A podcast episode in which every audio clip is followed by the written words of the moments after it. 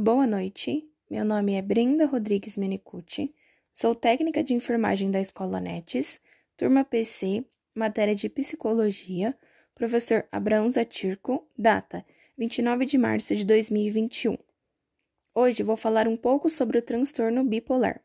O transtorno bipolar é marcado pela alternância entre episódios de tristeza e de euforia. As crises podem variar de intensidade, frequência e duração.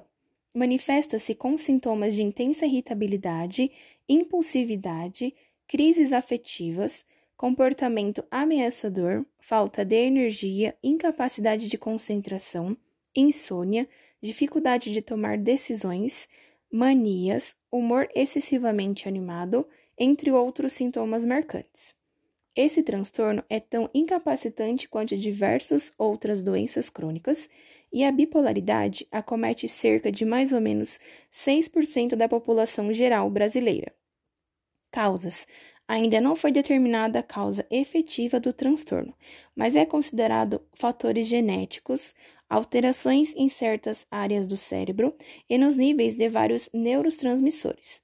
Alguns eventos que podem precipitar a manifestação da bipolaridade destacam-se episódios de depressão, estresse prolongado, remédios inibidores de apetite, disfunções da tireoide, entre outros. O transtorno bipolar tipo 1, a pessoa apresenta períodos de mania que duram no mínimo sete dias e fases de humor deprimido que se estende de duas semanas a vários meses. Transtorno bipolar tipo 2 tem a alternância entre os episódios de depressão e os de hipomania, estado leve de euforia, excitação, otimismo e às vezes agressividade. Transtorno ciclotímico é o quadro mais leve do transtorno bipolar, tem as oscilações crônicas do humor.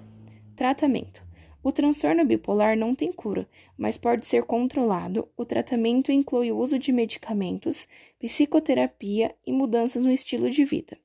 De acordo com o tipo, gravidade e evolução, a prescrição de medicamentos neuropiléticos, antipsicoativos, anticiolíticos e estabilizadores de humor.